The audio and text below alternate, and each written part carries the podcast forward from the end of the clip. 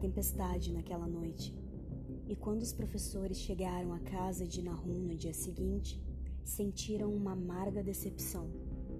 A pedra, que era magnética, devia ter alguma propriedade elétrica peculiar, pois havia atraído o relâmpago, como Nahum explicou, com uma persistência singular. Seis vezes, no período de uma hora, o fazendeiro viu os raios atingirem os sulcos da plantação, no jardim da frente, e quando a tempestade acabou, não sobrou nada além de um poço em ruínas, parcialmente soterrado. As escavações não deram em nada, e os cientistas foram testemunhas do desaparecimento por completo. Foi um fracasso total. Não havia mais nada a ser feito além de voltar ao laboratório mais uma vez para testar o fragmento em processo de desaparecimento, que foi cuidadosamente deixado envolto em chumbo. O fragmento durou uma semana e no final dessa semana não foi possível obter nada significativo.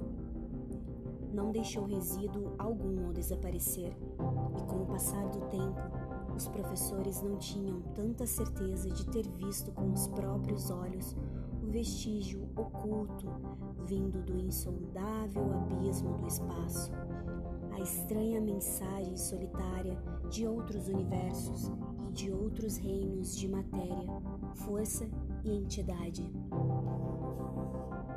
Como era de se esperar, os jornais de Arcan exploraram ao máximo o incidente e o patrocínio da universidade e enviaram repórteres para conversar com Nahum Gardner e sua família. Ao menos um periódico de Boston enviou um correspondente e Nahum rapidamente tornou-se uma espécie de celebridade local.